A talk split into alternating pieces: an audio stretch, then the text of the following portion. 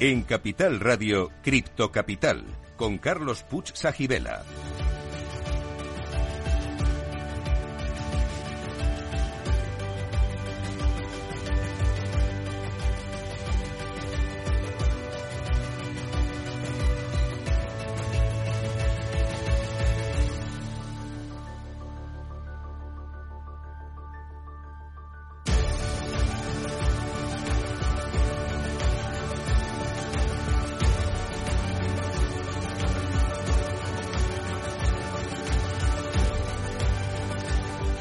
Saludos a todos los criptocapitaleros, que es para vosotros este programa de la radio española que te cuenta lo que nadie te está contando sobre la tecnología blockchain y el mundo cripto. Estamos aquí para informar, formar y entretener, y si es posible, todo a la vez.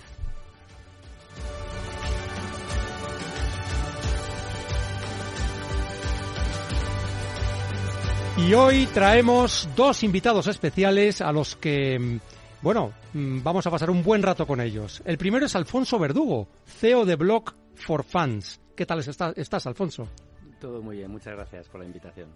Y luego más adelante te hablaremos con Yolanda Rubio, que es la directora de marketing de Climate Coin. Y también tendremos nuestro cripto enigma, la criptopedia, el criptotest, el cripto flash y el cripto consejo. Empezamos por el cripto flash. Hoy comentamos que Bitcoin alcanza 27.923 dólares con una bajada del 1% en la última semana. Y Ether alcanza los 1.763 dólares, también con una bajada del 1% en la última semana, lo cual es lógico porque las últimas semanas han sido de grandes subidas. Y continuamos con el cripto enigma. Hoy consiste en saber qué es, el, qué es denominado el triángulo de las Bermudas de las criptomonedas. A ver quién lo sabe. Resolveremos este enigma al final de este programa, pero solo si sois buenos.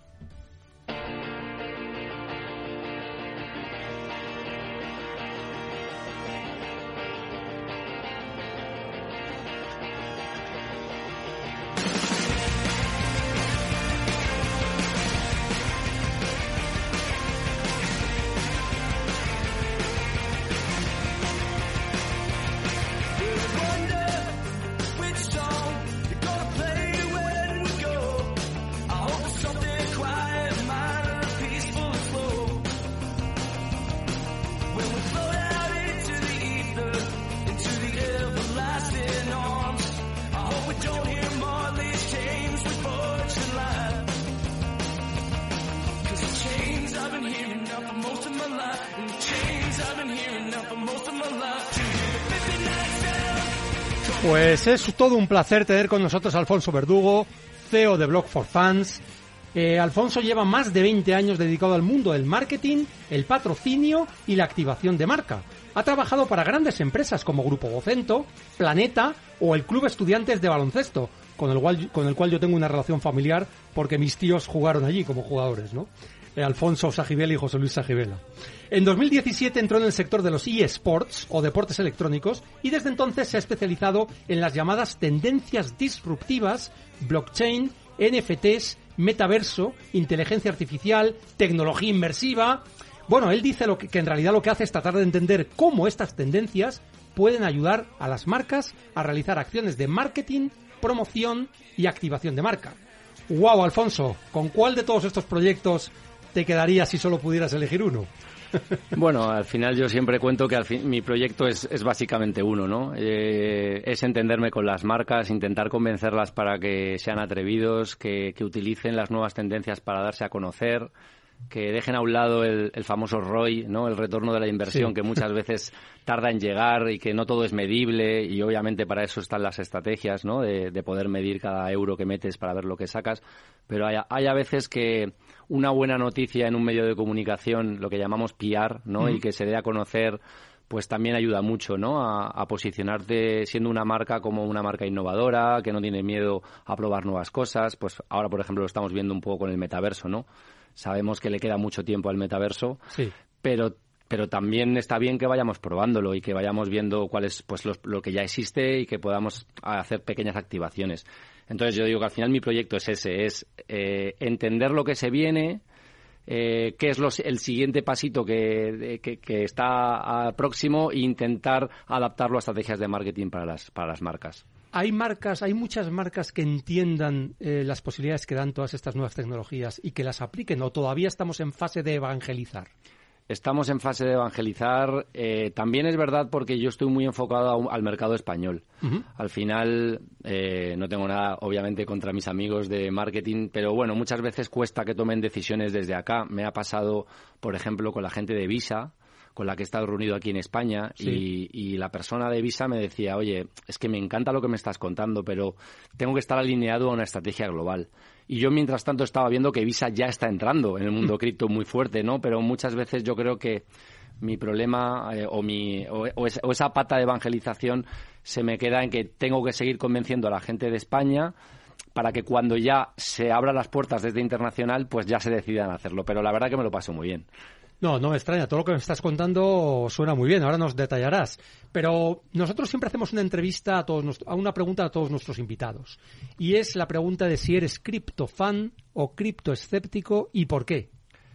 Bueno, yo me considero criptofan básicamente por, por el hecho, un hecho muy personal, y es que han abierto, o sea, cuando llegaron a mí más o menos en, la pandemia, que es cuando soy tardío, ya lo sé, que he escuchado gente de tu programa que ha entrado mucho antes, por eso no soy millonario, eh, pero es verdad que abrió ante mí un nuevo mundo que es el mundo de las finanzas. Yo soy más de letras que Shakespeare. Yo estudié historia, de hecho quería ser antropólogo, tengo la carrera de historia y antropología, y nunca las matemáticas, finanzas, nunca me habían, nunca me habían llamado la atención. O sea, el periódico Salmón, yo trabajé en ABC, como bien has dicho al principio, y era algo que me saltaba.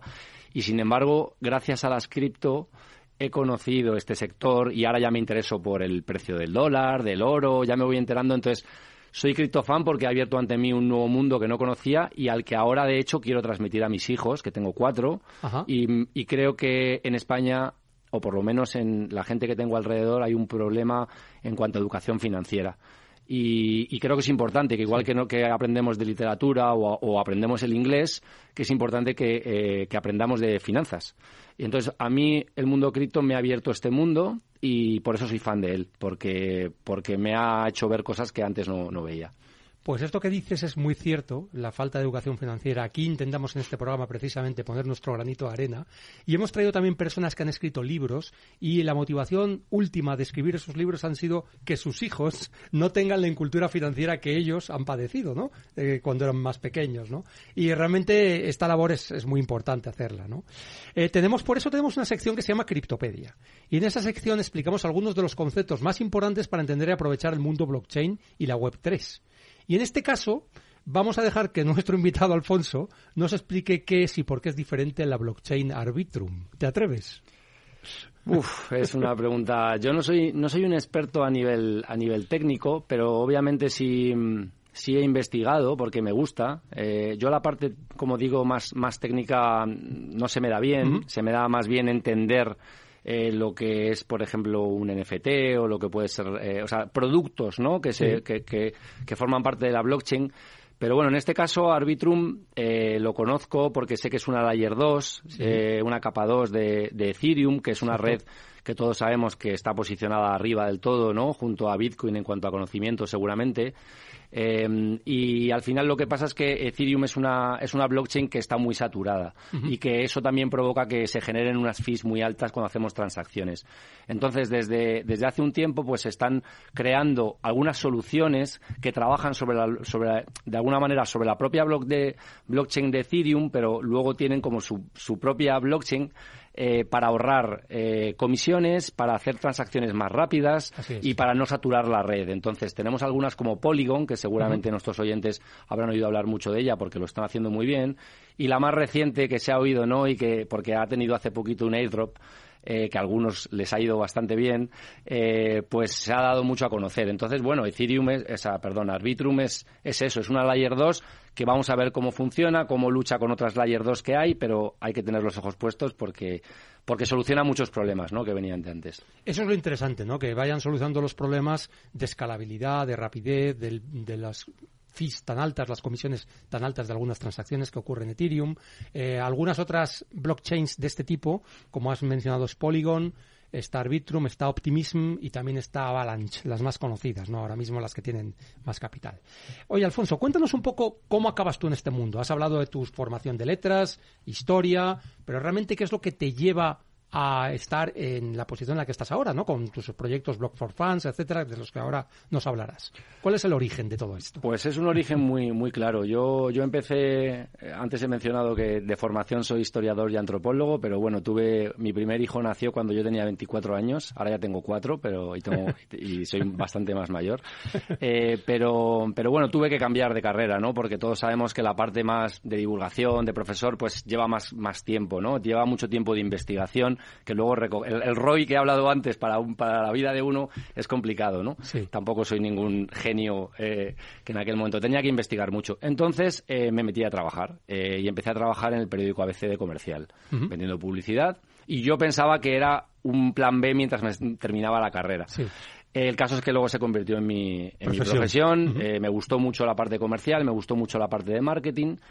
Eh, después de siete años en, medios, pasé al mundo del patrocinio deportivo. Has mencionado el Estudiantes. Eh, yo soy ramireño del Ramiro de Maestu. Para el que no lo, que no lo sepa, Ramiro de Maestu y Estudiantes tiene una vinculación histórica. Y entonces, bueno, para mí un sueño era trabajar en el Estudiantes de baloncesto y se cumplió. Después de estar eh, cinco años en Vocento, en ABC, y después pasar a Planeta en La Razón, me fichan en el Estudiantes y para mí ya fue como, ya está, ya me puedo morir, ¿no? Eh, ya estoy en el Estudiantes y aprendí mucho sobre yo seguía haciendo mi labor comercial, pero sobre todo lo que se llama la activación de marca, ¿no? Lo que es el patrocinio deportivo, que no es simplemente coger un logo y ponerlo en la camiseta, sino luego intentar hacer acciones para que el fan del Estudiantes pues te dé a conocer, ¿no? Ahí cerramos grandes acuerdos como el de Movistar. Hoy en día se llama Movistar Estudiantes gracias al trabajo que hicimos. Y bueno, yo pensaba, como decía, que ya había acabado para mí, que me iba a quedar, pero bueno, eh, al final uno comete el error de ir a un coach, un coach te dice que salgas de tu zona de confort y en 2017 eh, empiezo a hablar sobre esta nueva tendencia que se llaman los eSports, ¿no? Los deportes electrónicos. Bueno, eh, empecé a investigar a nivel, porque soy muy curioso, porque le dedico mucho tiempo a, investigar sobre lo que no conozco. Y, bueno, me hicieron una buena oferta a una, empresa alemana y entré en los, en los deportes electrónicos. Y entonces me di cuenta en aquel momento que sabía que, había una cosa que yo sabía que los demás no sabían tanto. Es decir, eh, el, eso de que sabes un poquito más que el, que el otro, ¿no? Y, es suficiente con eso, ¿eh? Y es suficiente. y entonces desde entonces dije, ostras, esto puede ser un modo de vida para mí, ¿no? Es decir, al final intentar saber cuáles son las nuevas tendencias e intentar siempre adaptarlas a la activación de marca. Porque cuando hablamos de blockchain, pues están obviamente los desarrolladores, los que saben mucho a nivel técnico, como yo decía antes. Yo no soy experto en esto. Me gusta, intento, aunque es verdad que a veces me explota la cabeza, porque que no me da, como digo, soy más de letras que de speed, pero sí que es verdad que intento siempre buscarle una utilidad a estas nuevas tendencias em, para intentar hacer una acción de marketing con una marca. Y la verdad que no nos, no nos está saliendo mal. Eh, después de varios años en los eSports, pues fue cuando decidí querer crear Blog for Fans, que es un proyecto, aunque tengo algunos socios, pero que lidero yo solo. Sí. Y bueno, hace poquito también hemos puesto marcha, en marcha otra empresa que se llama YouWin Media, que ahora en abril va a salir por todo lo alto. Y básicamente está centrada en esto, en la parte de activaciones de marca utilizando las nuevas tendencias como, por supuesto, blockchain, y sé que este programa además es, es de cripto y, vamos a hablar de eso, pero también utilizamos metaverso, que puede ser cripto o no, o sea, blockchain o no, inteligencia artificial, que también tiene cierta vinculación, pero no tiene por qué, y es un poquito lo que, lo que hacemos. ¿Y nos puedes contar algún proyecto, digamos, de los más interesantes que hayas podido participar, que tenga esa tecnología por detrás blockchain, web 3.0, etcétera? Pues sí. Em, yo he intentado siempre, eh, sobre todo después de mi etapa en el Estudiantes, aunque yo soy, bueno, me gusta el, deporte en general, pero es verdad que soy muy amante del baloncesto, pero al final lo que mueve la aguja es el fútbol. Nos guste o no, a los baloncestistas lo que nos gusta es el fútbol. Entonces, tuve la suerte de que cuando creamos Blog for Fans en junio del año pasado, eh, a través de una empresa española que algunos conoceréis que se llama Estadio Plus. Estadio Plus nació como un marketplace de NFTs español. Eh, en el que ha pasado varias etapas, pero ahora de hecho están volviendo a. Porque bueno, el propio eh, concepto de NFT ha pasado varias etapas. Eh, pues ellos se han reinventado muy bien y han empezado. Porque ellos hablaban desde el principio. Yo creo que la primera empresa en la que yo oí hablar sobre la utilidad de los NFTs fue a Stadio Plus. Y desde el principio ellos se dieron cuenta que, aunque todos sabemos que de aquí a X años eh, los NFTs tendrán utilidades en la vida real. La, utilidad más, más cercana, que está ya al alcance de todos, es la utilidad dentro del propio sistema, eh, ecosistema digital y, por supuesto, los videojuegos y, por tanto, el metaverso también, ¿no? que hoy en día los metaversos están muy gamificados. ¿no? Entonces, Stadio Plus, pues nacimos en junio del año pasado y en el mes de junio cerramos un acuerdo con Stadio Plus para ayudarles a montar un proyecto para la Liga de Fútbol, ni nada más y ah, nada menos y creamos lo que se llama la Liga LAN. Podéis bichar eh, en redes sociales. La Liga LAN es el proyecto de la liga dentro del metaverso de Decentraland. Ajá. Y ha sido apasionante porque porque hemos conocido desde dentro, Dicentran es un metaverso muy curioso porque está gestionado por una DAO. Sí. Si quieres luego hablamos del concepto de DAO. Sí, que es muy interesante. Es muy interesante y es brutal porque es un caso de éxito. Luego han salido muchas noticias que funciona mejor, que funciona peor, que si no tiene mucho tráfico, pero es brutal. Ahora, ahora van a organizarlo en Dicentran, se organiza el Metaverse Fashion Week, que es un pase de modelos con grandes marcas en el entorno virtual. Ya se hizo el año pasado, fue un éxito brutal de asistencia de gente y de marcas que activaron. Eh, y este año se repite, ¿no? Entonces, era un reto brutal. Acabamos de crear la empresa Blog for Fans, Estadio Plus. Nosotros somos muy especialistas, como, como hemos hablado, del mundo gaming. Y al final es verdad que, yo siempre digo, la gente no se levanta por la mañana pensando hoy voy a entrar al metaverso. Todavía no. No. Pero hace 10 años te decían que cada mañana lo que ibas a hacer en primer lugar era mirar el móvil y tampoco te lo creías. No, es verdad. Y lo hacemos todos. Exacto. O mirar las redes sociales. O mirar las redes sociales, ¿no? Eh, entonces esto pasará. No me atrevo a decir nunca una fecha cuando me preguntan, porque no sé si son 5 años, 10 o 15, pero la realidad es que el día de mañana nos levantaremos y haremos la compra dentro del metaverso. A lo mejor no se llama así, o se llama de otra manera, pero será un entorno virtual en el que será más fácil para nosotros comprar, ¿no? Entonces, eh, la verdad que cuando la Liga nos eh, propuso a Estadio Plus este proyecto y Estadio Plus nos lo propuso a nosotros porque entendía que si gamificábamos la experiencia del usuario iba a ser más fácil que la gente no que se levantara por la mañana pensando hoy voy a entrar en la Liga LAN, pero sí que a lo mejor a las 6 de la tarde en un rato muerto decidiera entrar y el deporte nos ayudara a conocer lo que es un entorno blockchain, que, perdón, un entorno metaverso, que además, en el caso de Isentran, porque hay otros metaversos que no, no están en blockchain, sí que, va sobre este blockchain, y además enlazamos con lo que hemos dicho antes, va sobre la red de Polygon, es decir, una capa 2 de Ethereum. Que además es muy barata su uso. claro, básicamente es lo que pasa. Al final de tu, dentro de Isentran, es un metaverso que tiene 90.000 parcelas.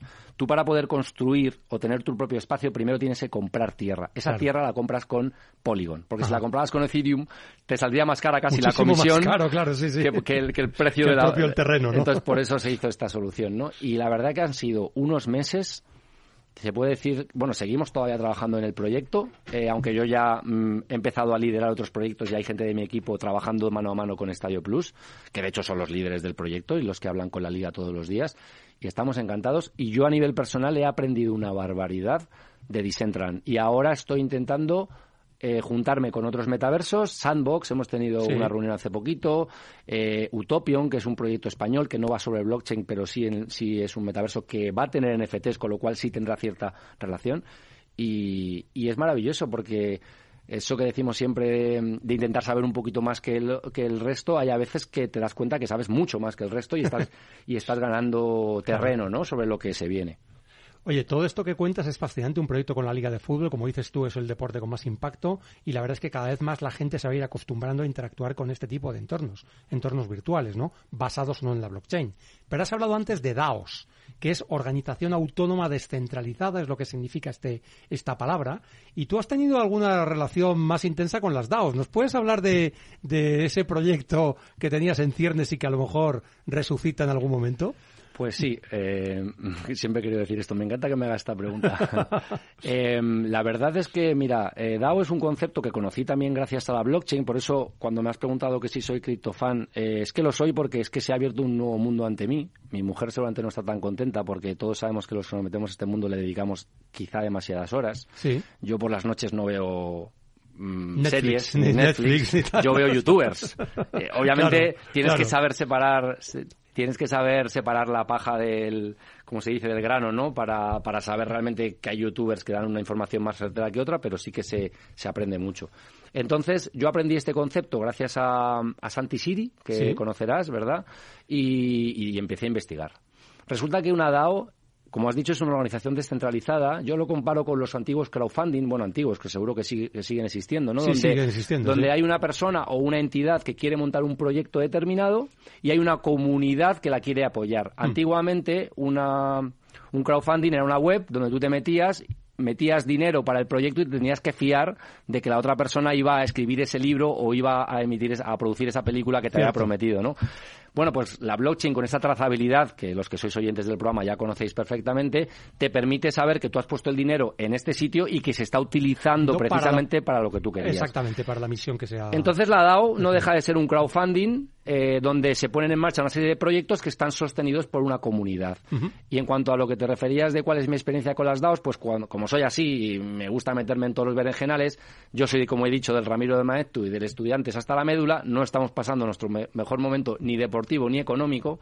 que suelen ir unidos, por desgracia. Sí, en el deporte sí, en el deporte sí. Algún año te puede salvar, pero a la larga siempre te caen. Y entonces decidí montar una DAO. Más que con el, te voy a ser sincero, más que con el objetivo de que se cumpliera realmente, de aprender. Que luego hubiera salido y hubiera sonado la flauta, pues mira, ahora mismo sería presidente de una DAO que gestiona a los estudiantes. Pero bueno, en aquel momento era para aprender y monté Estudao. Eh, bueno, crecimos bastante rápido, doscientos y pico seguidores en pocas semanas. Y el caso es que, bueno, pues al final me di cuenta que era como darme golpes con una pared, porque seguramente el aficionado del estudiante o el aficionado del deporte español no está todavía preparado para este tipo de iniciativas, pero por el camino aprendí muchísimo. Bueno, Alfonso, aparte de estos proyectos fascinantes como la DAO del Estudiantes, que la verdad es que ojalá salga adelante algún día, creo que habéis creado también un, un, un espacio para eventos digitales en principio o presenciales también, o espacio de coworking que se llama Digital Hub. ¿Es así? Eso es. Se llama el Digital Hub, que es la unión o el acrónimo entre los conceptos digital de físico y digital. Sí. Y es un espacio en el centro de Madrid, en la zona de Lavapiés, de 1.200 metros cuadrados, donde queremos unir el espacio físico con el mundo digital y organizar eventos en torno a, a en general, la cultura digital y, por supuesto, cultura cripto eh, estoy entrando en contacto con grandes actores como Tutelus, que sé que les has tenido en el programa, con, B2Me, con, B2Me, con la gente de Criptoplaza, que no sé si han estado por aquí o no, pero con Jesús tenemos muy buena relación. Y estamos intentando crear una serie de ciclos, porque es verdad que los webinars están muy bien y llegan a un alcance muy alto, pero a nosotros nos gusta el tocarnos y lo presencial. Entonces se va a llamar el Digital Hub, inauguramos en abril y estáis todos invitados, incluso Capital Radio, a ver si os convencemos para hacer alguna acción allí. Estaremos deseando poder participar de este espacio tan singular y creo que además ya habéis hecho algún evento. ¿Esto nos, lo puedes decir o, es secreto? No, hicimos un evento, pero es verdad que fue un evento de un tercero, o sea, de, una empresa que realizaba un kickoff, pero bueno. Eh, Todavía no se puede. Os vais a enterar, os vais a enterar bien porque vamos a salir a bombo y platillo a, anunciarlo. Em, ¿No cree, o sea, creéis que, que, aporta de, forma singular este espacio sobre otros espacios similares que hay, que, que están a disposición de, de, las empresas y del, y del público en general? Bueno, vamos a intentar que aporte a lo que nosotros estamos haciendo, que es mucha, que haya mucha marca, mucha gran marca, ¿no? Un Movistar, un Coca-Cola, un Nike, un Puma, marcas con las que yo llevo trabajando hace muchos años y a las que estoy intentando convencer Mau, por ejemplo, que también tenemos una relación con ellos ahora y vamos a hacer un tema que eso sí que no puedo comentar, pero os va a gustar. Sí. Eh, pues vamos a intentar traernoslas allí porque muchas veces hemos hablado de deporte y hemos hablado de marcas. Es la manera también de evangelizar al gran público, ¿no? Que cuando ven que una gran marca o un gran deporte lo hace, ellos se animan a hacerlo. Oye, me parece fantástico, Alfonso. Estoy seguro que vais a tener mucho éxito con este espacio. Muchísimas gracias por haber estado con nosotros en esta entrevista. Vamos a hacer una pausa pero no os vayáis criptocapitaleros, porque volvemos dentro de unos minutos con invitados interesantísimos.